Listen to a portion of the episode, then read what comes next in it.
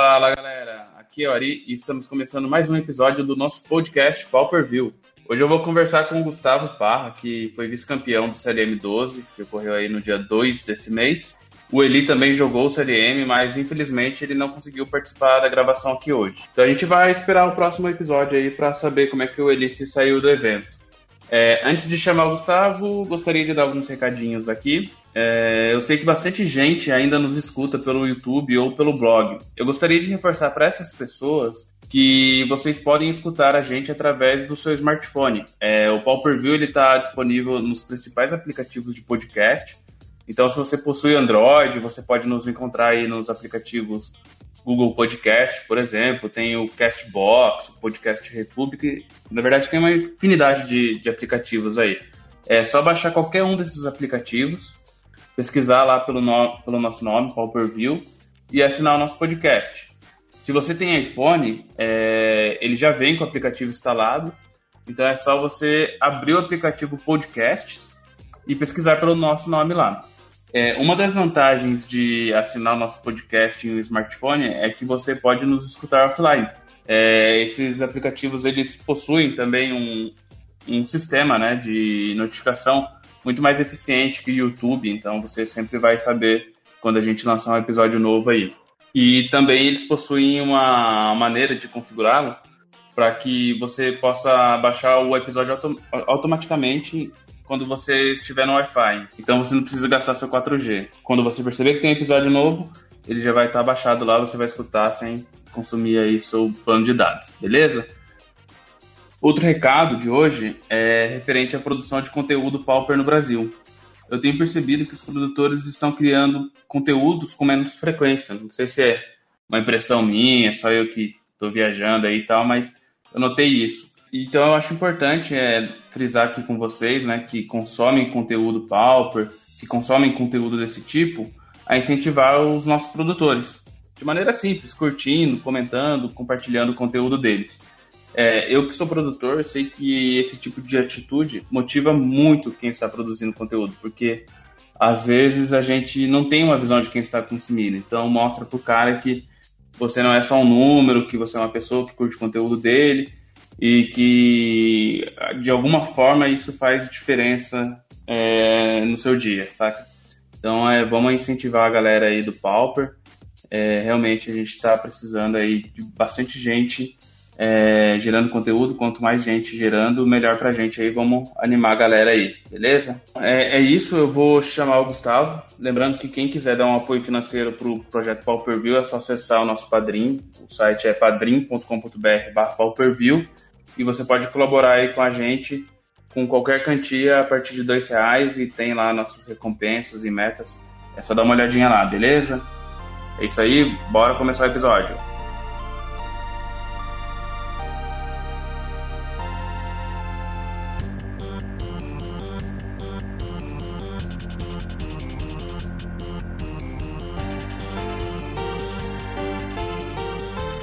Fala aí, Gustavo. Seja bem-vindo ao podcast. Muito obrigado aí por ter aceitado o nosso convite para a gente conversar aí sobre o CLM. E conta aí pra gente como é que você tá. Ah, tô bem, tranquilo, né? Fiquei em segundo lugar, fiz um bom resultado lá no CLM. Muito feliz com isso. Não esperava, no fundo mesmo não esperava, mas bem feliz com o resultado.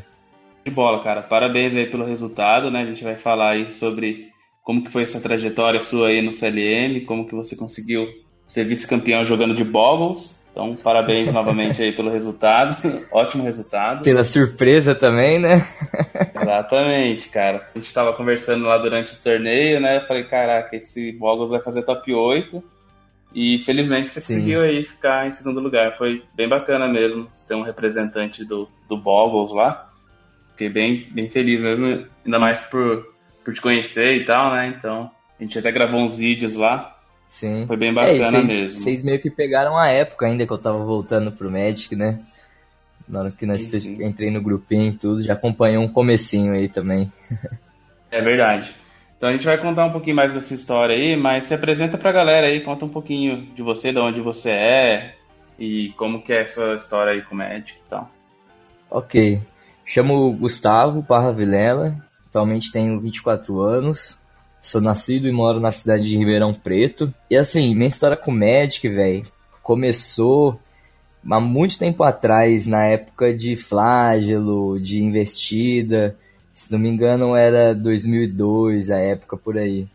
Jogava na escola, jogava com os amigos, né? Modo asfalto. Pegava as cartinhas, comprava Buster, ficava jogando. E aí, até nessa época, eu não cheguei a entrar no competitivo, né? Só que os tempos passaram e tudo, e teve um momento, acho que no bloco de Nistrade, se não me engano, é mais ou menos 2012, 2011, por aí, é, a gente tava indo no Burger King, um primo meu, e a gente viu a molecada toda jogando Magic lá. E já era um, um Magic competitivo, né? E assim, a, que a cidade nunca teve muita loja boa ou voltada simplesmente pro card game competitivo, sabe? Era lojas geeks e tal que fazia esses eventos. E a gente começou aí. Comecei, tipo, a jogar T2 e tal. Era muito ruim aquela época, tanto que nessa época que eu entrei pro competitivo de Magic, eu perdi muito, muito dinheiro vendendo minha coleção. E aí eu abandonei. Lá no Dragon's Maze era mais ou menos 2013, final, final de 2013, quando tava vindo Teros e tal. E aí, no meio do ano passado, 2018, o Jade, um amigo meu que eu conheci na quando eu comecei a jogar Magic competitivamente, ele me falou, ele falou assim, ó, oh, tava sem emprego e tal, por que, que você não começa a jogar Magic, velho, para tentar fazer um dinheiro, tentar fazer uma renda extra? Tipo, sendo que ele já tinha experiência nisso, né? Ele foi para São Paulo e conseguiu tirar uma renda com isso. E aí ele me investiu um deck que foi o, inclusive o Bugles. Ele foi lá, tipo, comprou o deck todo no mall para mim e comprou 8 ticks, que é o valor que você usa para jogar o campeonato, né? E aí em dois meses eu fiquei só jogando, jogando, jogando os free play. Aí eu entrei pro pras ligas, né? Pro competitivo real do Magic, do Pauper. E era minha primeira vez, minha primeira experiência com o Pauper. Eu não conhecia basicamente nada, né? Tipo, até hoje eu sou meio churucão de Magic, assim, em termos de conhecimento, de várias cartas e tal. Só no Pauper que eu fui muito a fundo. E depois disso eu comecei, tipo, a realmente aprender. Conheci o Carves, ele me botou junto para conversar, tanto que aí foi no momento que eu conheci você, o Eli, os moleques tudo, que, tipo, joga os grinders em geral, né? E eles foram me trazendo muita experiência, velho. Fui jogando com eles e tudo, e mais ou menos é, é assim que eu cheguei agora onde eu tô, né? Que eu consegui pro CLM, consegui fazer um resultado aí meio inesperado. Uhum. Legal, cara, bem legal. A gente até, quando tava gravando o podcast de Affinity, né, com o Carlos, para quem não ouviu ainda, eu vou deixar o link aí na descrição ele no final do podcast ele comentou, né? Olha, tem um rapaz que começou a jogar agora de Boggles e tal. Então, se vocês quiserem fazer um episódio de Boggles comigo, né? Não, eu aceito, eu aceito. E tem, e tem uma outra jogadora que, assim, pelo fato de eu ter aprendido basicamente com o Carves e com o Jade como pilotar o deck, como se comportar no, numa partida de Magic, questão de escolhas o meu estilo de jogo é muito próximo dos dois. Tipo, que é um, uma, um, um jogador, eu diria assim, mais cauteloso, jogando com mais calma, na certeza, tentando fechar as opções do oponente e, conseguir a vitória nisso, né? E pra, tipo, se nós for gravar um podcast de bugs e tudo, até gostaria, tu tava falando com o Carlos disso e tal também, de chamar a Júlia, que ela é uma jogadora aí que já fez muito resultado com Mono White Herói, que agora ela já estava embarcando no Bulls e aí com ótimos resultados. Só que ela é uma jogadora, tipo, totalmente diferente da gente, sabe? Ela é muito mais agressiva e as escolhas dela às vezes modificam um pouco, tanto de play quanto de side. E isso aí, tipo, acrescenta muito para um jogador conhecer e estilos de jogadores, estilos de jogadas, para como conquistar a vitória, né? Isso é uma coisa bem interessante mesmo, né? Às vezes você tem dois jogadores que fazem resultado, que são bons jogadores e tem um ponto de vista totalmente diferente, assim, sobre o mesmo deck, né? Então. Sim, é sobre comportamentos, sobre sideboard, sobre tudo, né? Tipo, é, eu digo que não tem arquétipo de jogador, eu diria assim. Não diria que uma pessoa simplesmente define eu sou um jogador controle ou eu sou um jogador algo. Acho que o jogador ele tem que ser completo, conhecendo todos os decks, conhecendo todas as mecânicas de deck, sabendo pelo menos um 50%, diria um básico, de todos os decks, você saber jogar contra, dependendo do deck que você tá e tal. Mas existe o estilo de, do jogador, sabe? De, de ele preferir fechar o jogo mais rápido, dele preferir arriscar um pouco, sabendo que ele pode contornar no final, sabe? Porque muitas vezes, tipo, em algumas partidas eu escolho ir para cima com tudo, sabendo do risco que eu corro. E sim, ou às vezes é o risco do all-in, ou às vezes é um risco que possivelmente eu posso contornar mais pra frente, tá ligado? De bola. É... Seria bem bacana mesmo a gente gravar esse é, The Best of Pauper aí do, do Boggles. a gente fica aí pra, pra mais pra frente aí, quem sabe. É, eu já, já tinha cogitado já convidar a Júlia também, né, para falar sobre o Mono White Heróico, porque ela manda muito bem com o deck. Então, quem sabe mais pra frente a gente faz esse podcast sim, cara. Vamos, vamos correr atrás disso aí, vai ficar legal. Opa, com certeza.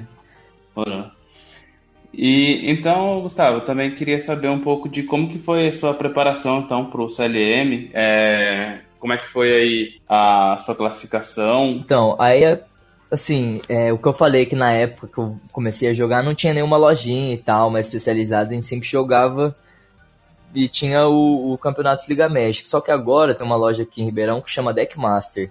É tipo, é uma lojinha pra mim nível São Paulo, assim, que eu vejo, que as lojas é tipo realmente profissionais, tem arte, tem mesinha profissional, vende single, vende tudo, sabe? E é. lá que eu voltei a jogar no IRL. E aí eu fui jogando lá, é, viu a oportunidade do CLM com as datas e tudo, tipo, praticamente eu jogo toda semana lá. E eu fui jogando, tipo, sem muita pretensão de, de realmente ganhar e tal, porque no IRL eu nunca tinha jogado de Buggles. A primeira vez que eu joguei de Buggles no IRL foi no CLM. E assim, aí eu me classifiquei lá na loja, acabei ficando em primeiro, né? Joguei todos os campeonatos e tal. Teve até um, um, duas semanas que eu acabei ficando em segundo no, na classificação geral, só que aí no final deu tudo certo, consegui ganhar minha vaga direto. Ganhei o troféuzinho ah. e tal, fiquei bem feliz também. Precisou jogar o top 8, né? Que é uma roleta Sim, russa. É, que é bem complicado. E os decks que eu usei para chegar lá, pelo menos no começo do, da classificação pro CLM, eu joguei de Monoblue. E depois eu joguei de UB Critless, que é um deck aí odiado pelos meus parceiros em geral, ninguém gosta dele. Só que é um deck que eu acho muito divertido, a mecânica dele, as respostas deles e tal. E acabei me classificando que não foi o deck que eu realmente jogo e nem o deck que eu joguei no CLM, né? Esse UB que você fala é aquele sem criaturas, né? Isso. Critless, que mata na canseira. Encardia-se até acabar o é. jogo. Cara do Eli esse deck aí. Ele que gosta de jogar com os UB sem, sem o Incondition. Louco, o Incondition é ser, deixar seu oponente estressado e fazer ele fazer jogada errada. Nada mais divertido. Legal, então você acabou classificando então com, com decks que você não, não jogou, né? E você ficou, chegou a ter dúvida se você ia jogar, com qual deck você ia jogar o, o CDM? Então, é, eu joguei o Nacional Pauper, né? Até te trombei lá e tudo, e eu fui com o, o Bequitless, que é um deck que eu acho ele demais. Só que pelo fato de você tá no IRL, né, é muito diferente do molde você ter 25 minutos para cada um, você não perde tempo com shuffle, o, o tempo de side não é contado nesses 50 minutos.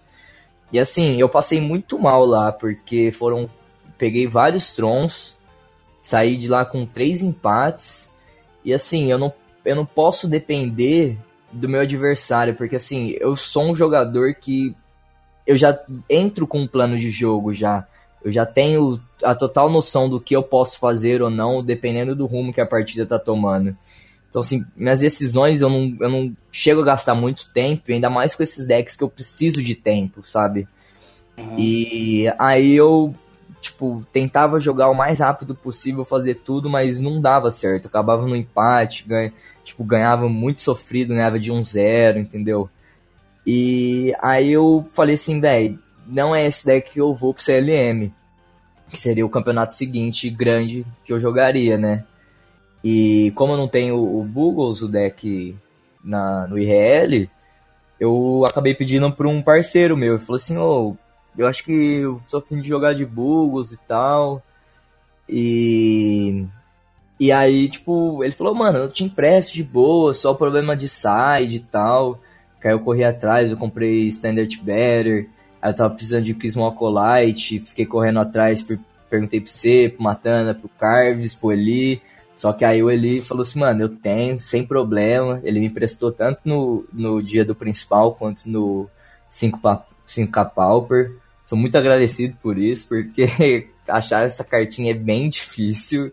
E é uma carta que eu fico bem seguro de ter ela no meu side. É. E muita gente falava pra mim, ô, oh, mas por que, que você vai de Bugles, velho? Esse deck aí é muito traíra, ele é muito 880, velho. Você não sabe? Tipo, você vai dar merda lá no final e tal. E eu falava assim, não, gente, acredita, velho, vocês têm que torcer por mim, mano, porque não, tipo, eu preciso de sorte para jogar, mas é o deck que eu sei jogar também, tem, tem esse ponto de vista.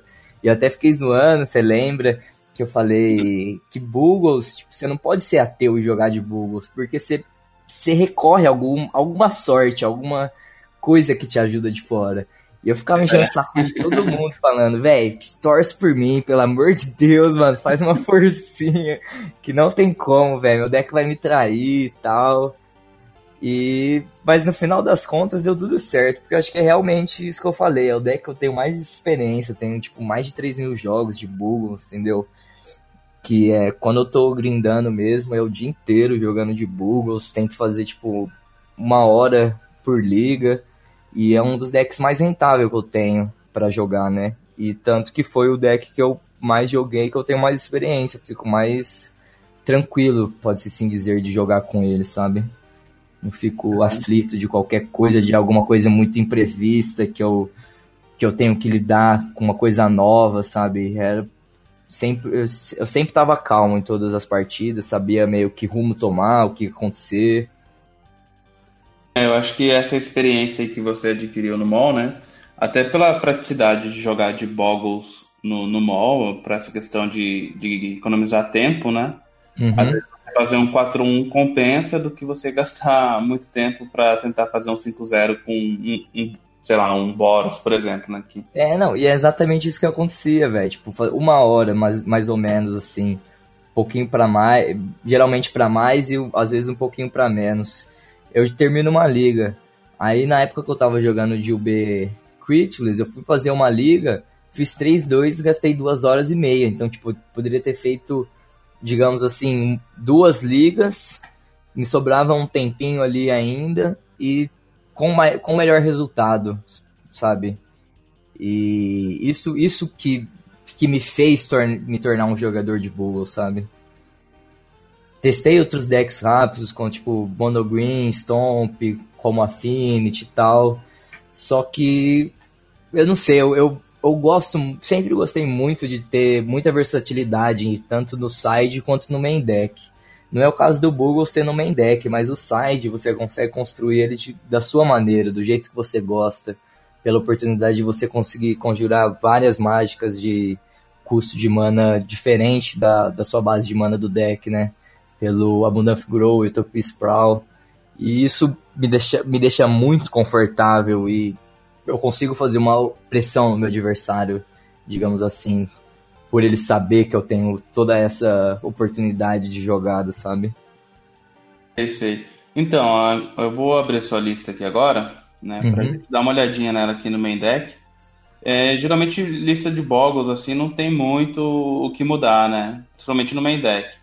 Sim. É, eu tava dando é, uma olhada aqui. Opa, segue o padrão de criaturas Hexproof, encantamentos que botamos uns um aspas assim, combam entre si, né? Tem uma sinergia incrível e bate na cara do cara e acabou. Assim. Basicamente é isso a ideia do Bugles, né? É. Aí eu vi, eu vi aqui que você tá usando 13 criaturas, né? Uhum. É, Acho que as outras listas também utilizam essa, algumas utilizam uma criatura a mais aqui, que você até comentou o nome dela, eu esqueci aqui agora. Alda Gnarlid. É, né? E você optou por tirá-la, né? Tem... Sim. Então, eu optei por, ti... por tirá-la por dois motivos. Eu já, eu já tirei ela há algum tempo já, tanto da minha lista do MOL e quanto como que eu fui pro CLM. Pelo fato de muitas vezes ela acaba sendo a única criatura que você acha, sabe? Tipo, tá na mão. E você começa a acreditar no jogo com aquela criatura na mão, sendo que ela é uma criatura vulnerável, sabe? Pelo, pelo fato de não ter hexproof. E no meta atual, tava tendo é, muito bet drops, né? A molecada amou esse deck, tá tipo bem hypado e todo mundo, muita gente escolheu ele. E muitos outros decks têm um bounce, sabe? E estão usando bastante Echo in Truth pelo fato do, do Boros Bull e tal. Algumas listas acharam um slotzinho para deixar um Echo in Truth de main deck. E eu achei isso isso poderia ser um problema muito grande. E aí eu acabei abrindo mão dessa criatura. Falei, tipo, vou acreditar nos meus encantamentos mesmo. E ir pra cima. Uhum. Agora uma carta interessante, né, que, que você usa aqui e algumas pessoas começaram a usar também depois, que começou a fazer resultado no mall, é o Fling, né? Sim. Essa, essa tech aí não é de autoria minha, digamos assim. Teve uma época que eu tava passando muito mal no, no mall e eu fiquei revoltado lá no grupo falando oh, o que que tá acontecendo, tá cheio de Tron. E aí era todo tipo de Tron de Fog. Aí tinha uns que não usava Stonehorn lá, o rinoceronte e tal. Tinha uns que usava. Aí sempre, tipo, a quem eu recorri para falar de Bugles, para falar do deck, era o Carves. Que ele já tem muita experiência no Pauper, tinha experiência com o deck e tal, ele gosta do deck também. E aí eu perguntei para ele, mano, me ajuda, o que, que eu vou resolver pra ter a vantagem do Game 1, né? Que para mim, assim, o, o em si é um deck que foi feito para você ganhar o Game 1, basicamente. É, tipo, você faz um Ethereal Armor, Rancor, Utopia, são pouquíssimos decks no formato que conseguem resolver isso, conseguem contornar essa jogada. E aí ele falou assim, ó, é, bota um Fling, porque você vai conseguir acelerar, você vai conseguir matar o cara, tipo, em cima do fog, ou realmente, tipo, bater 6, 13 fling e acabou, sabe? Tipo, uns negócios ridículos, assim, digamos. E aí eu comecei a usar, gostei muito do fling, tanto que no meu site tem um outro fling, que por um bom tempo eu usava Flaming Pain. Só que o Flaming Pain tinha esse problema aí do Stonehorn, de ele pular a fase de, de ataque do oponente, né? Uhum. E acabou sendo uma carta que eu fui jogando pensando, putz, se fosse um fling, qual a vantagem e a desvantagem, sabe? E foi muitas. Foi eu acho que uma vez que eu vi que o Flaming Pen seria melhor que o Fling. E aí eu abri mão total do Flaming Pen, deixa pros Blitz usar Flaming Pen, que eles que gostam disso aí e comecei a usar o Fling. E, tipo, virou uma tech, assim, meio que manjada até para os jogadores online do mall. Tanto que quando minhas listas de Fling começou a sair no MTG Goldfish, veio vários outros nomes de jogadores usando Fling também. E eu, tipo, fiquei muito lisonjeado, né? Que eu mostrei isso, digamos assim. Pô, legal, cara. É uma... bem bacana mesmo, um fato bem bacana aí. Eu lembro até da época que começou a aparecer isso e tal. comentou bem, bem legal. Ditando tendências aí. Sim, é, umas tech específica. E outra techzinha que eu, que eu queria deixar é que o Carve sempre me falou para usar também. É, por um bom tempo abrir mão. É a Cártula da Força, Cartouche of Strength. Que, assim, ela é um, um encantamento relativamente caro para fazer simplesmente tipo o buff dela. Só que o efeito dela que desencadeia ao você equipar a criatura é, é muito bom. Assim, ela melhora a partida contra o Affinity, que geralmente você tá com uma criatura pimpadona lá, não é uma Silhana, não vai bater por cima, e tem um Atog na sua frente. Você tá com Bugles ali, 10-10 e um Atog na sua frente. você faz a cártula da força e aí você escolhe, você dá o alvo no Atog. Aí assim, a cártula da força resolve da seguinte maneira: eu escolho o alvo. Aí eu passo a prioridade pro adversário. Aí o adversário ele vai escolher ou tipo sacrificar todos os artefatos para deixar o Atog vivo, alguma coisa do tipo. E aí volta a prioridade para mim, fazendo a pergunta se eu quero ou não lutar com a criatura. Como uhum. igual o Epic Confrontation faz. Que é uma carta assim mais comum, que todo mundo sabe o efeito. E se o Atog tiver muito forte, eu escolho não brigar. E aí então, tipo, eu dou um puta balão nele, porque ele vai sacrificar um monte de artefato à toa, simplesmente pra eu não atacar esse turno, sabe? Eu passo o turno e acabou. Ou ele deixa eu levar a Tog de graça, ou acontece isso. E melhora as matches contra o hate de Standard Better, né? Que padrão, você jogar contra um Google, se você tem Standard Better no side, você vai subir. Geralmente é dois, me ajuda muito também. Já ter ele no main deck, tanto por ser tutorável pelo Eliot Pilgrim, eu não fico tão tão à mercê do Gutshot, né? Tem aquela necessidade do Gutshot para desenvolver meu jogo. E aí foi é, uma técnica que eu acabei aderindo que eu gostei muito também. É isso que eu ia falar, porque antes de surgir essa carta aqui, né, Diamond Cat, o único jeito de lidar com, com o portador era o Gutshot, né? O Better, né? Sim. Isso. É, então, é que eu, eu entrei no Pauper já tinha essas cartinhas, né? A lista, praticamente a lista que eu comecei a desenvolver era a lista do Carves. E já tinha o Cartouche of Solidário e o Cartouche of Strang. Eu abri mão do Cartouche of Strang um tempo. Joguei já com três Ancestral Mask, já joguei com três Ancor, já joguei com Manamorphose, com Taxian Probe, já fiz muita coisa nessa lista até eu achar uma lista assim que me adeque ao meu tipo de jogo, sabe?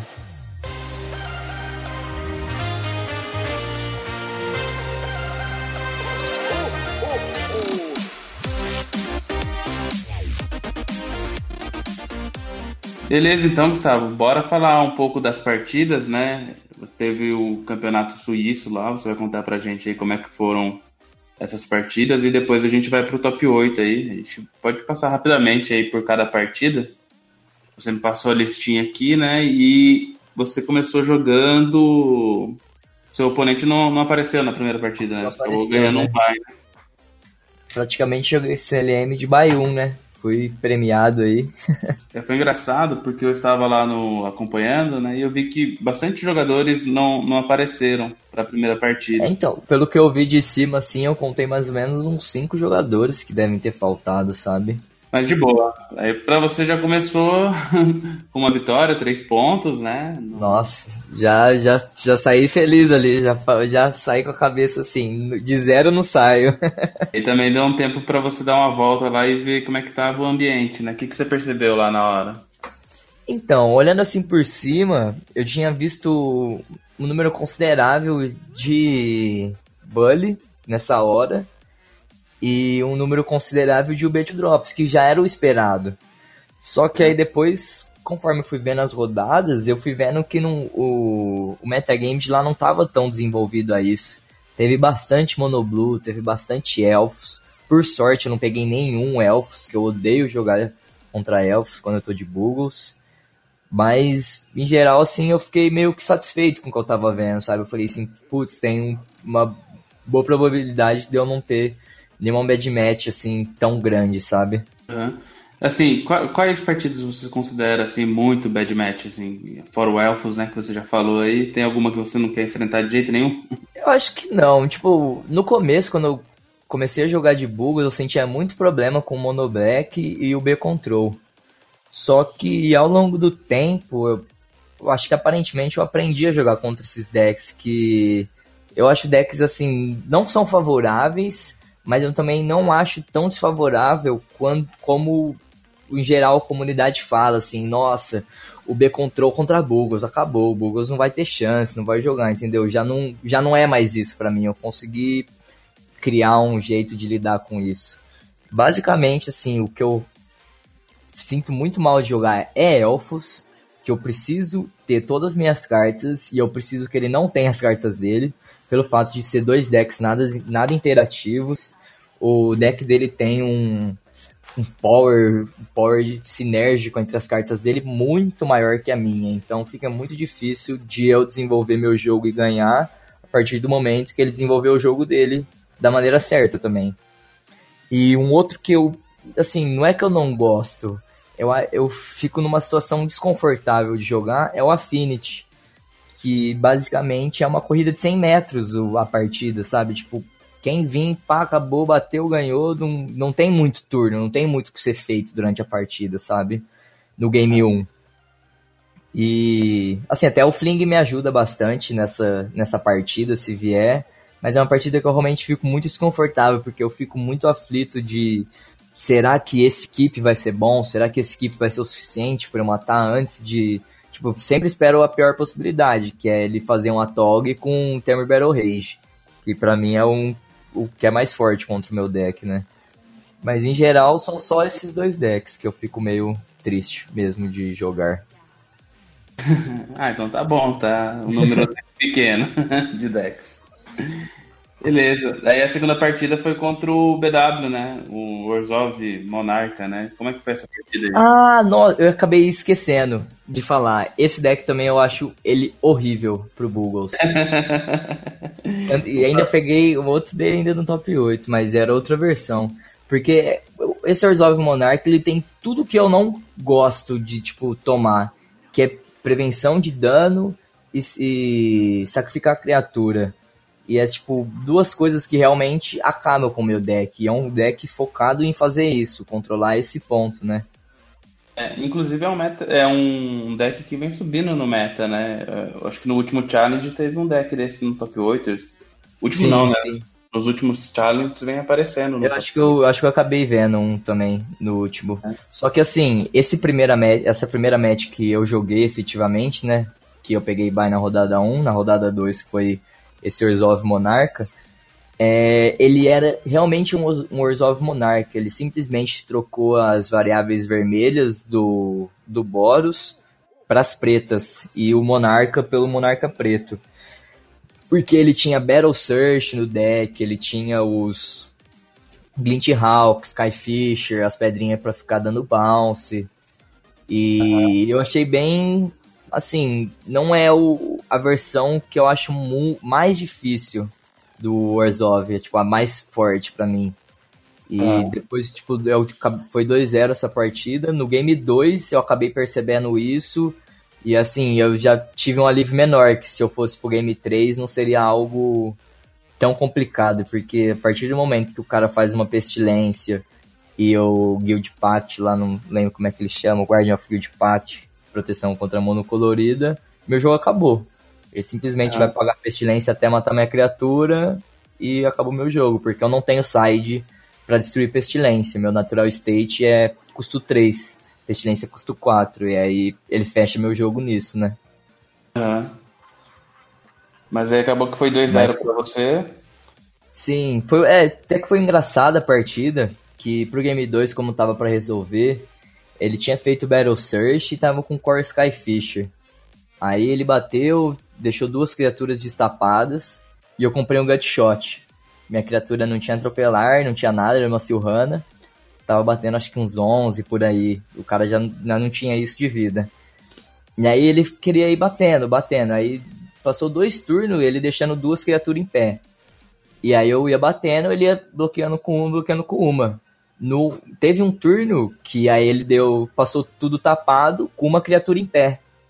Nisso eu já pensei, putz, Gutshot ganhei. Eu falei assim, nossa, e, eu, e no momento que eu tava jogando, eu falei, acho que o cara tá jogando em torno do Gutshot, que não é possível que o cara deixou de bater com, com uma criatura simplesmente por deixar, simplesmente que ele não vai me bater, sabe? E aí, depois disso, eu falei assim, pô, ele não devia estar tá jogando em torno de Gutshot, né? Porque teve algum momento ali que ele se deixou ficar full tapado e uma criatura só, que era um, uma fichinha do Battle Search, e acabou. Já deu Gutshot, bati, bateu, acabou. Deu tudo certo. Acho que até depois desse momento eu acabei encontrando você lá, que nós gravou um vidinho, aí eu conversei com isso com você também, falei Fiquei bem tenso na hora. Achei de bola. Então 2x0 aí contra o Orzhov Monarca. E a terceira partida, né, foi contra o Mono Black. Sim. Então... É, Mono Black é sempre aquele negócio. Eu não, eu tenho preferência por deixar o campo grande, assim, cheio de criatura, a fazer uma criatura muito forte. Porque uhum. não vai náusea, não vai nada disso, e geralmente é, assim, na pior hipótese que tem, né? São quatro Geist Edit e quatro Shiner Edit de main deck. E aí, se eu conseguir contornar isso com uma iniciativa e um atropelar, eu consigo ganhar o jogo. Foi, foi 2-0 também, e aí foi a minha primeiro, meu primeiro uso de Fling no campeonato. Tanto que quando eu usei o Fling, ele fez tipo mercador, foi a 13 de vida. Eu bati, ele bloqueou com um monte de criatura, e aí depois eu dei Fling. Aí ele, como assim? Fling? Que, que, que é isso, velho? Como assim? E aí eu acabei ganhando dele também, de 2-0, deu tudo certo. É muito bom poder usar Fling sem ser no dog, né? Sim, é, é muito engraçado, velho. Que a molecada não espera, né? Tipo, é um bagulho inovador, digamos assim. Trazer é. esses padrões. É, é. Bacana, bacana. Aí você foi jogar contra o B2 Drops. Tá escrito aqui o B2 Drops no Delver. Porque Sim. Então, era um jogador lá, que aí a gente tava jogando e tal, e depois do, da partida que eu conversei, foi 2-1 para ele essa partida. É, eu ganhei o. Não, ele ganhou o game 1, eu ganhei o game 2, e geralmente assim, contra o B2 Drops, eu sinto muita vontade de jogar o game 1, é, assim, em condições onde eu consigo jogar em torno de Daisy, mas dependendo da minha mão, se eu tiver muito encantamento, muita coisa para mim que se dane o Daisy, eu vou por cima do Daisy, porque se ele der Daisy tapado, ele basicamente perde um turno. E se eu tenho muito gás para ficar encantando minha criatura, eu consigo dar out, out range nele, né? Na race, digamos assim. E ele perde praticamente sete cartas do deck, ou seis, dependendo da versão. Ele, o, esse, esse jogador em específico, ele perdeu sete cartas no, no, no main deck, porque eram três Snuff Out e quatro Ashwin Decay. Então, assim, eram sete cartas que não faziam absolutamente nada contra o meu deck, né? Só que ele conseguiu contornar lá, deu certinho para ele. Eu lembro que eu tomei dois foils essa partida, já veio P, Gourmag e, e Stormbound Geist e meu bichinho tava muito pequeno. Aí não dei conta, não. e aí Game 2 ganhei, tomei dois náusea, foi muito frustrante. Mas ainda assim, tipo, eu acabei subindo o Young Wolf. Porque, assim, essa lista de UBT Drops, por ela tá aparecendo muito, muita gente tá criando sua própria tech do deck, né? Tipo, às vezes a gente usa éditos de side, éditos de main, e aí então não é um, não é um deck assim que eu sei exatamente como entrar, como ser a postura de jogo, sabe? Uhum. E eu acabei subindo os lobos e tal, não foi tão bom, meu ponto de vista, e perdi a partida. Conseguiu jogar bem, o cara jogou certinho e era e aí depois eu conversei com ele, que ele falou assim, ó, minha versão não vai Delver, eu não uso Delver, abri mão dele, jogo mais para trás, mais control. Acabei até perguntando para ele se ele tinha algum tipo de edit no deck, e ele me disse que não. Mas em geral foi isso. Beleza, então nesse momento foi a quarta partida sua, você tava 3-1 aí, né? Aham. Derrota. E você enfrentou um hack dos control depois dessa partida, né? Sim. É, então, o hack dos. Sacrifício, né? é, então, o hack dos em geral é, é um deck assim que eu diria que ele não é tão agressivo contra o Bugles. Porque é basicamente a versão do UB Control, só que sem o azul, com o vermelho. Então, o deck totalmente voltado pro board, né? Para construir o board, matando a criatura do cara, comprando Grave, comprando carta com Monarca, Flexian Ranger, coisa e tal assim. E então a parte do vermelho do deck já não é uma ameaça tão grande para mim, sabendo que ele teria términos no deck, porque basicamente é uma das melhores remoções do formato, é, e outras raio e outras coisas assim, eu sabia que o game 1 tava mais para mim. Uhum. Então, acho que se não me engano, foi 2-0 também, ou 2-1 essa partida, não lembro. E assim, eu vou tentando sempre jogar esquivando do de édito, né? Porque é uma coisa bem difícil. E nessa nessa nessa match é, eu acabei subindo o Crismocolite com medo de tomar um Electric. Porque eu entrei numa, numa ideia na minha cabeça que é assim. Qual é, é das duas cores? As duas cores têm remoção global, digamos assim, de um de dano. Uhum. Seria ela Electric, que é Instant Speed, e Náusea Shrivel no em feitiço, né, Sorcery. E aí eu pensei assim, putz, eu acho mais comum, mais certo, sei lá, no, na minha cabeça, você usar uma remoção dessa em Instant Speed. Então eu pensei, putz, ele vai ter um Electricry. E aí eu acabei subindo o Crismocolite, porque se fosse o caso, ele precisaria dar alguma remoção é, no Crismocolite e pelo, pelo meu pensamento, Terminus não ia, não ia acertar ele, raio, e ele simplesmente ia tomar um édito também. Seria como mais um X-Proof contra o deck dele. É. E ainda assim protegeria meu lobinho contra possíveis emoções de, de termos, essas coisas. E os outros bichinhos em geral do Electricity. É. E aí eu acabei subindo, baixei até, só que não, não sofri nenhuma ameaça com isso também. Sob dessa, dessas cartas que eu falei, né? Entendi, é. Uma boa estratégia, então, deu certo. é, deu certo. Às vezes você pensa do jeito certo, ou às vezes o oponente não tem carta, né? Sempre tem é. essa, essa, situação. Uhum. Bacana, é. A parte vermelha, né? Vermelho e preto não tem muita. Não tem hate, né? Contra encantamento. Não. Ele não subir descarte contra você. Sim, tomei Endurece, tomei Endurece, é padrão. De decks com, varia com variáveis pretos aí, tipo, Durece turno 1, eu já tô até acostumado já. Sem, e já fiz a loucura já de várias vezes equipar com alguns bichos sem encantamento nenhum para o Durez não ter efeito. Sim, tipo, isso no mall, né? Mas já, deve, já deu bom, mas já deu ruim, então fica aí a escolha. é, é o risco, né? O relato da experiência. legal, mano, legal. Daí então você ficou 4-1 nesse, nesse momento. Isso. É, a gente teve seis rodadas no Suíço, né? Faltavam só mais duas e você pegou o Mono Green Stomp. Isso. Mono Green Stomp é um, é um deck assim que acho Game 1 muito favorável. Gosto muito do Game 1 contra esse deck. Que é simplesmente baixar o, o Armadillo Coke com, com uma com uma iniciativa, seja da Ethereal Armor ou do Cartouche of Solidarity e bater e ganhar, porque a troca vai ser sempre sua. É, tipo, tendo a visão de que o cara pode fazer um Vines.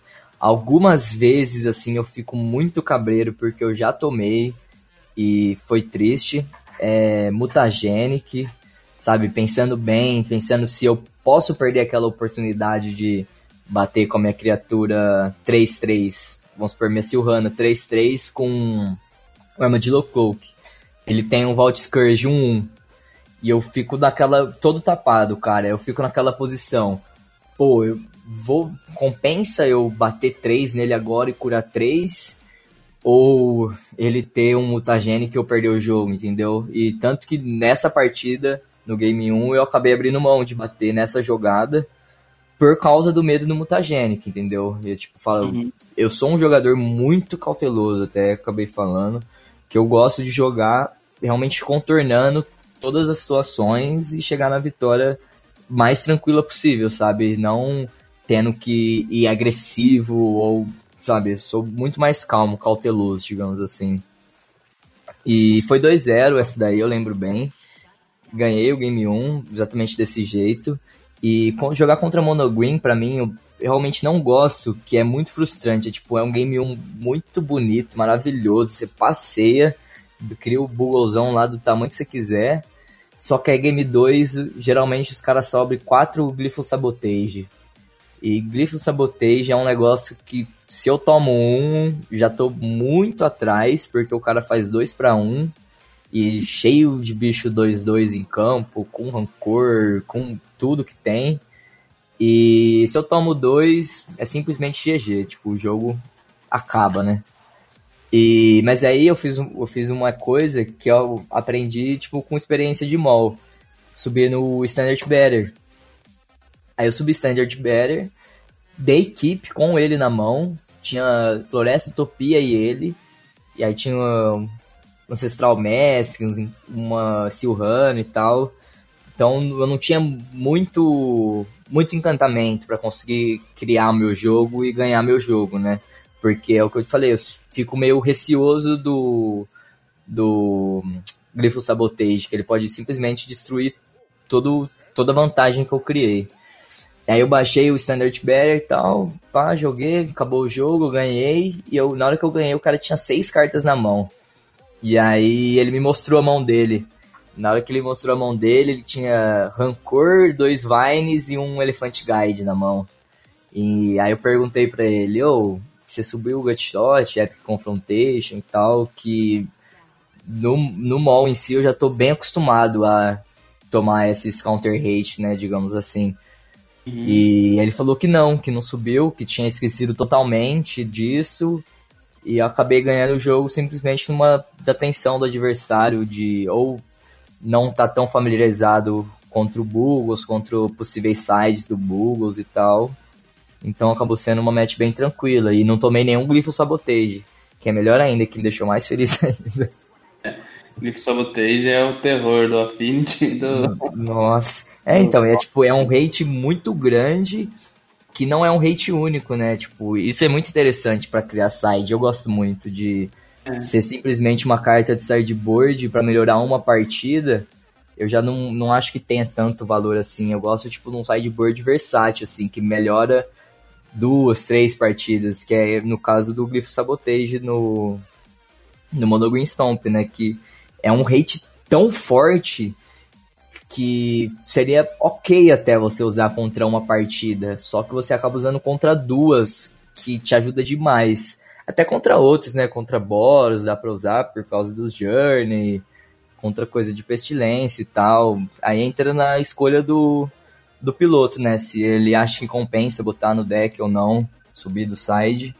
Mas é uma carta versátil de side, eu gosto muito. É, realmente é uma carta bem flexível mesmo, né? Dá pra Sim. usar em várias partidas. E quando ela entra, geralmente ela acaba com o jogo desses dois decks. praticamente, sei lá, uma, uma, uma, porcentagem alta de vezes que ela entra, ela ganha o jogo sozinha. Sim. É, até, até conversei com o Punisher sobre isso, que eu conheci ele pelo mall, né? E aí eu joguei no mall contra ele, ele tava de mono red e tal, é uma partida bem gostosa pro Bugles, que é simplesmente eu achar o lifelink e acabou.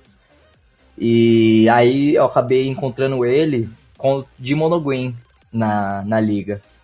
E aí ele falou, putz, você de novo, velho, Bugos tal, vai me bater. Aí eu falei assim, velho, não é tão fácil assim quanto você imagina, velho. Tipo, Game 1 é muito tranquilo, velho. Só que aí Game 2 sobe teus hate, velho, vai ser muito complicado eu ganhar.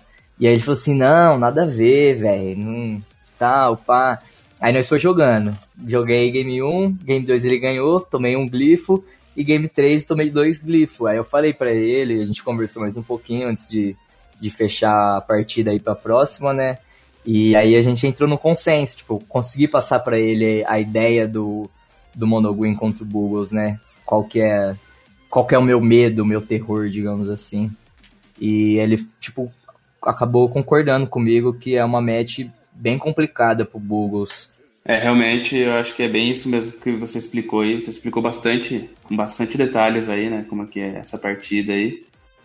E Acho que deu pra galera ter uma boa noção, né? Pra quem nunca jogou, eu, por exemplo, que tenho pouca experiência com o deck, né? Já consigo ter uma noção melhor de como funcionam essas partidas aí. Acho que foi bem bacana os detalhes que você deu. Valeu, mano. Gosto bastante de falar, tipo, certinho e tal. Sempre ajudando aí competitivo. Ah, tá, tá bem da hora o bate-papo. Espero que a galera esteja curtindo aí também. E a gente já tá chegando no top 8, vamos lá.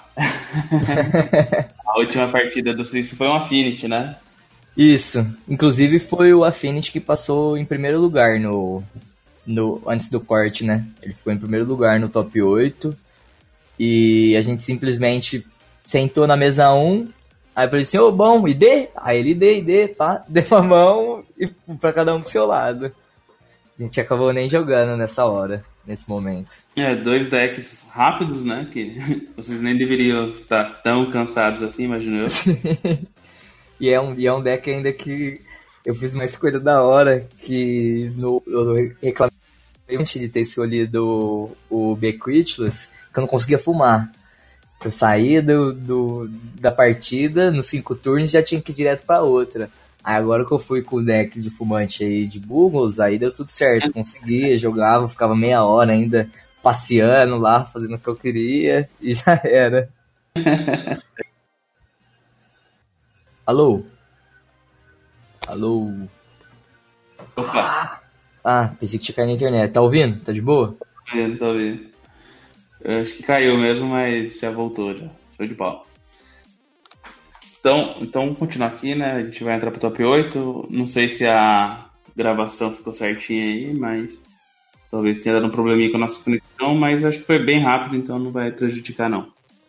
Aí, então faltam três partidas aqui pra gente passar, né? E a primeira partida do top 8 foi um BW Pestilência. Isso. Foi um, um cara lá, se, se não me engano, o nome dele é Vitor, né? E aí, tipo, eu tava jogando e pá, falei assim, nossa, não é possível, vou ter que jogar contra o, o Orzhov e tal. E eu falando pra ele que eu não gosto da partida e tal. E ele falando, não, mas a partida é boa pro Bugos.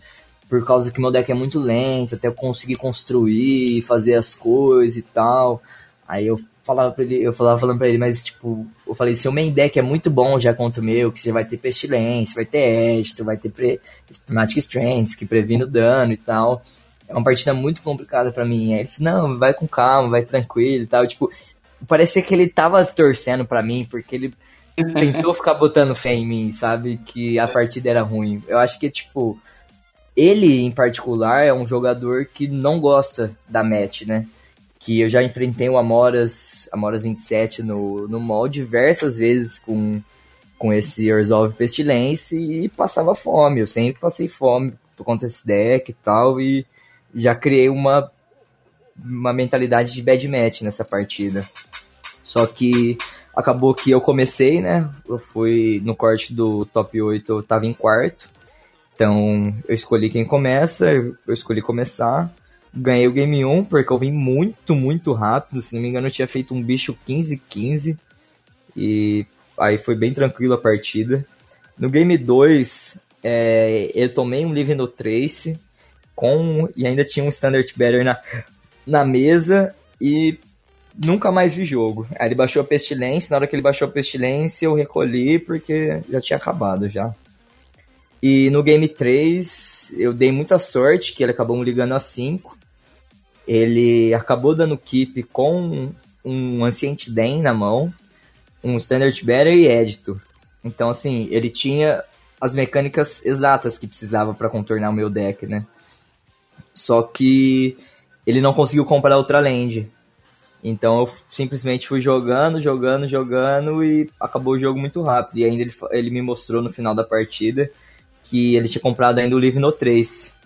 Então, tipo, se realmente o jogo dele tivesse desenvolvido e comprado as cartas certas, eu não teria conseguido passar.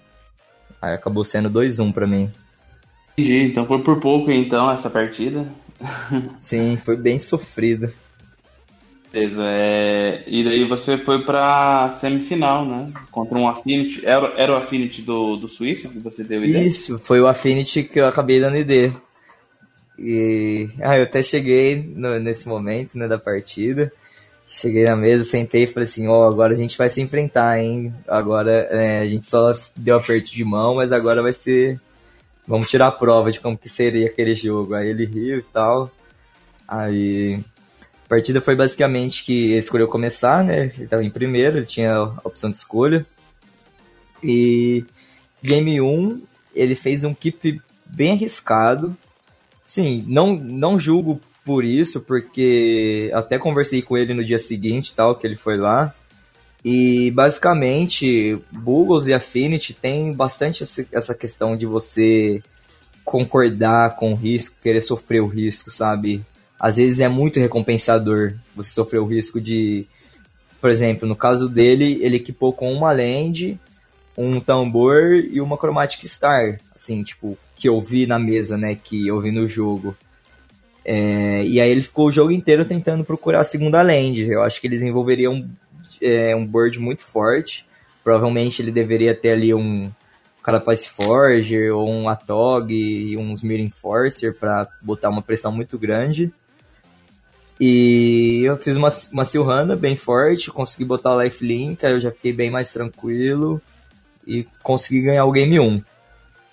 Game 2, é, eu, consegui, eu subi meu rate né, de lateral stage e tal. E baralhamos o deck, compramos sete cartas. E eu tava com uma mão muito lenta, só que eu tava com, com natural state. Eu tava tipo com duas. Uma floresta, uma utopia, um Kalani Garden e Silhana. E tipo, não tinha nenhum encantamento assim muito forte. Se me engano, eu tinha um rancor só, que eu acabei deixando um, que eu não gosto de. Sim, é uma partida que eu, que eu acho que é bom não ter rancor mas eu fico meio com o pé atrás de não ter nenhum também, sabe? E uhum. sempre quando eu tenho a vantagem do Game 1, eu acabo fazendo umas escolhas ousadas de side, sabe? Eu não faço um side com uma exatidão de pensamento só. Eu tento tentar uma inovada ali, um certo risco, né? É, eu uhum. equipei com o Natural State, aí ele deu o Mulligan a 5 olhou, deu o scry, botou no fundo e aí eu, basicamente ele fez é, Dark Cidadel Tambor, aí ele passou o turno para mim, eu fiz mana verde, preferi não fazer utopia por medo já dele desenvolver o jogo e dei natural state no tambor dele.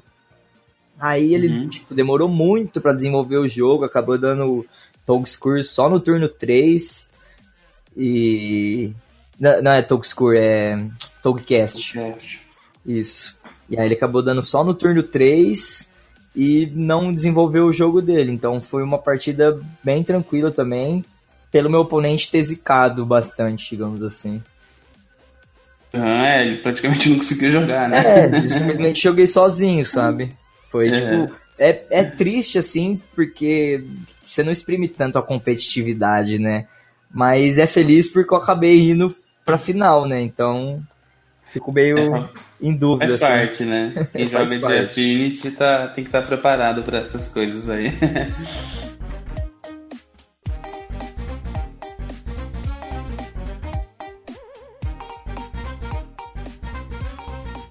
E falando nisso, você foi pra final, né? o Sim, é, eu acabei indo pra final. Teve essa sensação de, de felicidade, porém uma tristeza assim que o jogo da semifinal não aconteceu como deveria acontecer, né?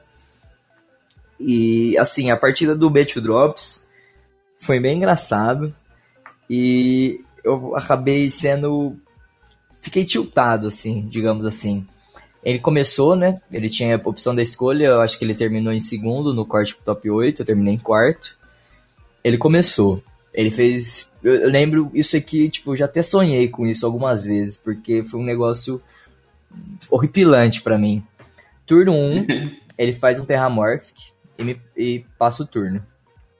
Aí eu já todo apressado, desesperado, né? tipo, eu sempre tento jogar muito rápido pra, de certa forma, assim, o oponente ver que eu já tenho um plano e, de certa forma, tentar deixar ele desconfortável de alguma maneira, achando que eu tô jogando à frente dele e tal pá, cheguei, tipo, baixei mana, tipo, baixei mana verde e Cover Scout.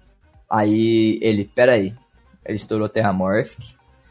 Aí ele procurando no deck, ele fez, ele falou, apontou pra minha Great Cover Scout, falando, não fez, tá? Aí eu, Daisy? Aí ele balançou a cabeça com um sinal de positivo. Aí eu já fiquei com a cara de bosta, muito triste. Que era a minha única criatura da mão, do Keep. Uhum. E, enfim, aí eu tomei o Daisy. Voltou, passei de turno, turno para ele, Terramorphic. Ele fez outra. Aí eu comprei Great Cover Scout no topo. Fiz minha segunda floresta. Eu tinha uma Lifeland, só que eu falei, putz, já tomei um Daisy na boca. Não quero tomar o outro, né? Aí eu acabei optando por fazer a floresta, Great Cover Scout. Aí ele, foil, descartando foil, foil, ilha. E do, no passe, aí no passe ainda ele estourou a Terramorphic, buscou a Land Preta. No turno dele ele baixou uma Terramorphic, estourou a Terramorphic e baixou o Gurmag com, com seis cartas do Grave. E aí ele falou assim pra mim, pronto, é o Gurmag contra o seu deck vai lá. tipo, foi essa frase que ele me falou passando o turno. E acabou que foi isso. Eu não, não achei mais bicho, achei todos os encantamentos, tudo que tinha. E achei, ah, fiz a Lifeland e tal. O Urmag me bateu cinco vezes e eu perdi o jogo. Puta merda, hein? O Gurmag contra o meu deck, o Gurmag dele tava bem afiado. Acho que você não vai esquecer essa partida tão cedo, hein? Não, nunca mais eu vou esquecer. Já serviu de aprendizado já. E Caraca. aí a gente foi pro Game 2, né? Eu uhum. optei de novo por, por subir os lobos, porque é aquilo que eu te falei, eu não, não tenho muita noção da tech das pessoas. Eu não sei como é que funcionava, se eu tinha direito a ver lista da pessoa e tal, mas acredito eu que não, né? Porque eles não soltam a lista antes do campeonato. Uhum. E aí eu acabei optando por subir o lobo. Aí eu fui Mulligan a 6. Eu tava com muito medo de Mulligan a 5 e me dar muito mal. Só que foi uma péssima escolha minha, porque eu acabei equipando com. É. Floresta, Floresta. Duas Glade Calver Scout. É, um Life Link, que nessa partida eu sim, eu tinha um pensamento onde o Lifelink era bom, só que eu acabei conversando com, com outros jogadores e tal, e talvez não seja a melhor escolha subir o Lifelink nessa partida. E o Material Armor. Aí eu pensei assim, putz, é... eu acho que eu vou acreditar nessa, vou tentar arriscar essa mão. Que ela me parece uma boa oportunidade para eu conseguir jogar e tal. Dei Scry, Scry era um, mais uma land verde, se não me engano e, ou um rancor, um negócio assim. Acho que era mais uma lente verde. E eu acabei botando pro fundo. Aí eu fiz Great Cover Scout, tentei desenvolver meu jogo e tal. Não veio land branca, tomei Shrivel, tentei fazer outro bicho, foi anulado. Aí ele já tinha jogado, tipo, já tava no quinto turno já, não tinha achado nada. E eu falei, velho, acabou, mano. Já era. E aí acabou ah. sendo 2-0 pra ele. Mas, tipo, o Bonella, que foi o meu adversário e tal, ele jogou muito. Eu paguei muito pau pro, pro tipo, pra agressividade que ele teve do Game 1, sabe? O keep que ele teve, a, a opção de jogo, eu acho que, tipo, ele já tava ciente do como que o deck dele trabalhava. E ele foi pro risco, né? Contra o meu deck. Acho que ele devia ter na cabeça também da, do negócio do Snuff Out, Dash in the Cake, que não vai ter valor nenhum contra o meu deck. E pelo meu ponto de vista, tipo, se ele equipou ali com cinco cartas dessas que ele, dessas que ele usou do jogo, ele tipo, fez um keep bem, bem arriscado, mas válido pro para matchup, assim, eu diria. É uma é um caminho que ele, que ele pode seguir ali, né, anulando seus bichos para tentar ganhar, né? Porque para remover ele vai ser bem complicado para ele. É, então eu só não sabia se ele tinha um Gurmag na mão, né? Porque se ele já tivesse o Gurmag na mão, então foi uma estratégia bem planejada já, jogar em torno, fazendo isso e tal. E. Mas aí ele. Sim, ele fez o que o Bugles faz, que é ir pro risco, né? E aí ele foi pro risco junto comigo, se deu bem, jogou muito bem, até parabenizei ele por isso. Depois que ele fez o Gourmet, ele ficou sem mão, é isso? Não, aí ele tinha. Deixa eu ver. É, eu acho que ele ficou sem mão, aí ele foi comprando uma por turno. Não hum. lembro ao certo. Eu acho que quando ele fez o Urmeg, Spire tinha uma carta na mão. Se eu contar certinho as cartas, dá pra, dá pra saber. Mas, tipo, ele falou, eu acho que ele tinha uma carta na mão, ele falou, é meu Gurmag contra seu deck. Ele viu assim pra mim, aí eu comecei a rir, porque eu falei assim, putz, agora vai dar bom, vou comprar outro bicho, vou bater nele. Mas não foi o que aconteceu. É, é. Se viesse outro bicho, quem sabe você poderia voltar pro jogo aí, né? Nossa, eu acho que tava muito bom, porque tinha Ancestral Mask, que tinha coisa de Lifelink na mão, o Sermon de Loco, que tava bem tranquilo se viesse bicho. É aquilo que a galera fala, né? O Uber, ele é um ótimo deck, né? Só que muitas vezes ele acaba ficando sem recurso ali, né? Mas, mas é aquilo, né? Tava sem recurso, mas tava com Gourmag na é, mesa, então, né? Então, tem o bichão que resolve é. tudo. é isso aí, cara. É... Realmente, parabenizar você de novo aí pelo, pelo, pelo resultado. Imagino que você tenha ficado bem feliz. É, Nossa, uma... eu, tava, eu tava até tremendo já quase na última partida, que eu não tava nem acreditando. Foi, tipo, o que eu falei, foi minha primeira vez de Bugles e RL. Eu falei assim, velho, não é possível o que tá acontecendo, tá ligado? É, show de bola, cara. Bem legal mesmo aí. Parabéns novamente. E a gente vai pra parte final aí do episódio, né? Pra concluir aí sobre o torneio, como é que foi, o que, que você achou, né? Fora essa experiência aí pessoal sua de conseguir ser vice-campeão. O que, que você achou, assim, do torneio em geral, né, sobre o clima do, dos jogadores, a organização, teve a questão da premiação também, né? Sim, então, tipo, pelo fato de eu estar tá entrando no match competitivo, jogando a um nível mais alto do que eu jogava, foi a primeira vez que eu fui no CLM, né?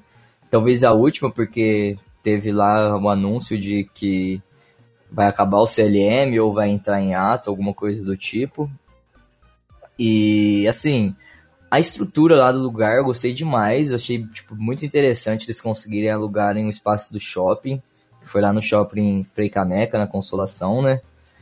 E era um espaço muito grande, tinha ar-condicionado naquele espaço. Eu achei isso incrível, porque geralmente quando a gente vai jogar em campeonato grande, geralmente é um galpãozão, alguma loja assim que aí vai muita gente, o, o, a refrigeração do lugar não dá conta, né? Então, assim, em questão do lugar, eu achei, tipo, perfeito o lugar. A organização, tipo, muito atenciosa lá, tipo, falou tudo certinho pra mim. Eles distribuíram caneta e marcador normal. As lojinhas estavam, tipo, sempre no lugar certinho, tipo, bem posicionado, digamos assim, sabe, entre, entre lá no meio do, do espaço.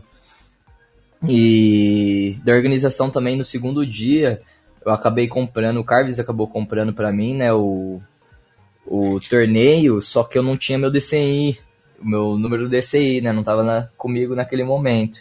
Aí eu falei mais ou menos um número parecido no meu DCI, sabia de cor os quatro primeiros números, aí eu não sabia a ordem que vinha. Aí eu cheguei lá no dia seguinte, já falei pra ele, ô, oh, então, é isso, que aí meu DCI deu errado. Ele falou assim, ó, oh, só espera um minutinho, volta aqui logo menos que a gente vai resolver isso, só espera começar a rodada. Aí os caras super atenciosos também, me, me, me ajudaram com isso, acertaram meu nome lá e tal. Gostei muito.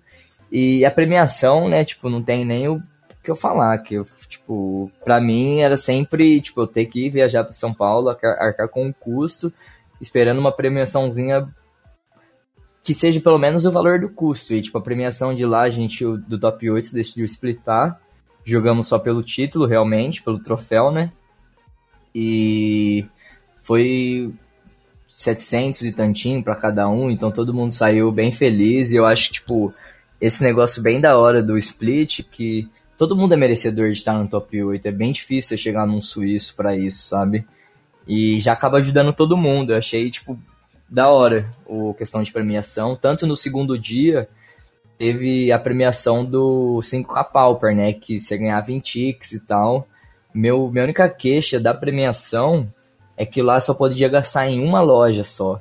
E se você fosse comprar single de carta, você comprava 0.7 o valor de seu Tix. Por exemplo, se tinha 10 Tix, ele valia 7 reais na compra da single. Eu achei meio migué tal, tanto o fato de, de você pagar um valor a menos do que é sua premiação, do que você mereceu, você ganhou lá, quanto você comprar de uma única loja, né? Eu não sei se ela era a única patrocinadora e tal, não sei como que funciona, Mas de resto eu achei o, o evento em si muito da hora. Tipo, nesse, nesse evento eu acabei conhecendo bastante gente do Magic, assim, mais. Já tinha tido mais um contato no, Nacional Pauper, mas pelo fato de eu estar com um deck lá, eu fiquei meio. Um deck que eu não estava tão satisfeito com o que estava acontecendo, eu fiquei meio isolado, meio triste, não fiquei trozando, trocando muita ideia. E é sempre da hora, mano, chegar lá, ver a molecada, conseguir conversar, todo mundo, né? Digamos assim, que para mim é os melhores do Brasil. É, muitos eu sei, tipo, bons jogadores não estavam lá, mas muitos outros bons jogadores estavam lá. E eu gosto bastante disso, de ter oportunidade tanto de conhecer como de conversar e tal. E eu acho, achei muito da hora o evento.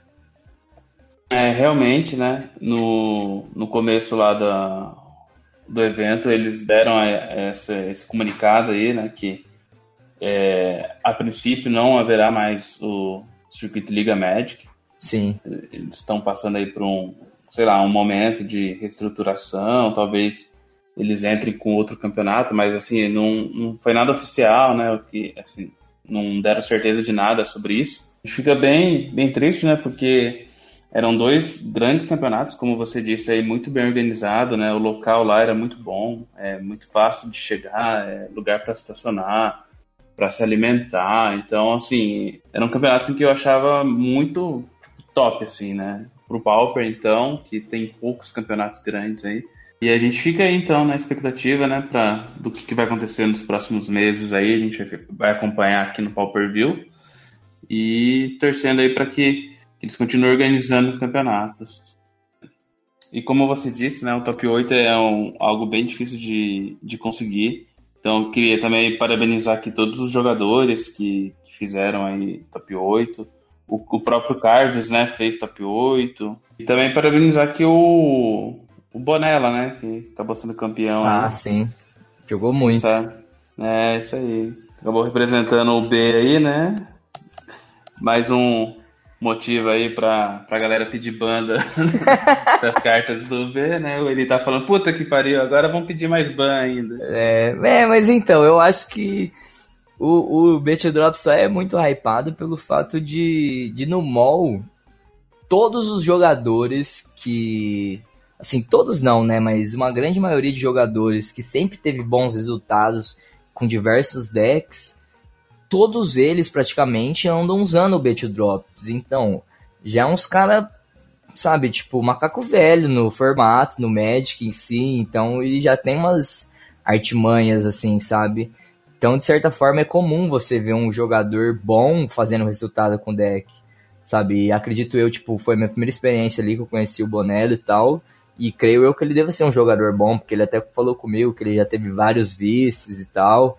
Então, assim, eu acho que não é um deck fácil de você pegar e pilotar é, e ficar chorando pra ban de cartas.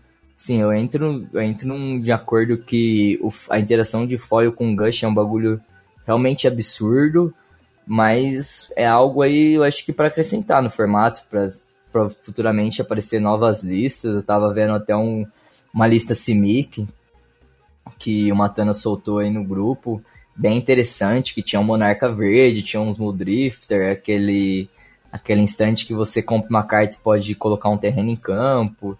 Então, assim, isso que é da hora, eu acho, pro formato, quando você vai aparecendo coisas quebradas, digamos assim, interações muito fortes, vai surgindo novos decks, né, novas possibilidades, novos jogadores tentando buscar uma coisa diferente para montar um outro deck, né? É, e aí legal. seria é algo a bater, né? Em vez de simplesmente banir.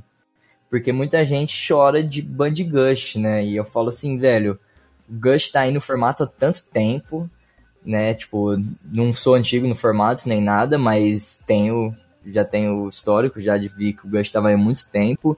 E ele acabaria com simplesmente dois decks. Não existe mais Tribe, não existe mais Exist Blitz, que são decks totalmente dependentes de Gush sabe? Tipo, o B2 Drops talvez jogaria sem, Mono Blue jogaria sem, sabe? Tipo, se a Wizards realmente quiser banir alguma coisa, para mim teria que ser o foil, mas momentaneamente eu acho que não, não é uma boa solução, sabe? Eu acho que deveria deixar o formato se desenvolver um pouquinho mais. É, bacana, bacana. Eu sempre cutuco a galera aí pra saber a opinião sobre esse assunto, né? Que é um assunto bem polêmico. Sim, é bem polêmico e mesmo. Acho que até o próximo anúncio vai ser no dia 11 de março aí, mas eu sempre gosto de ouvir a opinião do pessoal. Mas é isso aí, ô Gustavo. Cara, queria te agradecer demais aí pelo papo. Foi Pô, bem eu bacana. queria agradecer aqui o espacinho de eu poder falar um pouco sobre isso, contar um pouco a história, a jornada, soltar os créditos aí das minhas listas, do meu gameplay pra molecada. Que eu sou muito grato a eles também, todo mundo aí que sempre ajudou. E é isso, velho. Quem sabe aí posso fazer mais resultado no futuro. Que bola, cara. Espero que sim. É, e o espaço aqui, o nosso podcast está sempre aberto aí pra você quando quiser falar, só dá um toque aí, beleza? Fechou. Vamos marcar direitinho essa daí do Bugas que eu quero ver o que, que vai sair disso. Demorou, vamos marcar assim, cara. Valeu, hein? Falou. É nóis ali, tamo junto.